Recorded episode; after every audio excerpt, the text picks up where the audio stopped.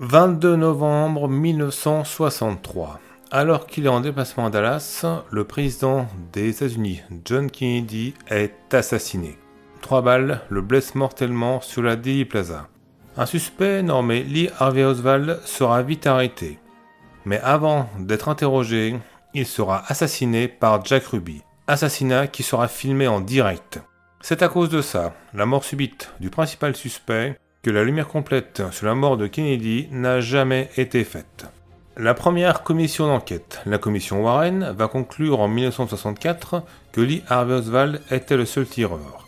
Mais après avoir fait un travail d'enquête qui a été franchement critiqué, une autre commission, la HSCA, réunie en 1976, elle va conclure un complot. Il faut dire que des témoins qui devaient être entendus par cette commission ont été assassinés juste avant leur audition.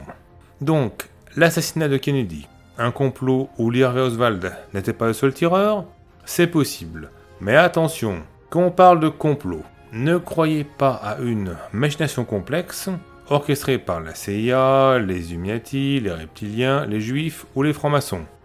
L'assassinat de Kennedy peut aussi avoir très bien été orchestré simplement et tragiquement par la mafia.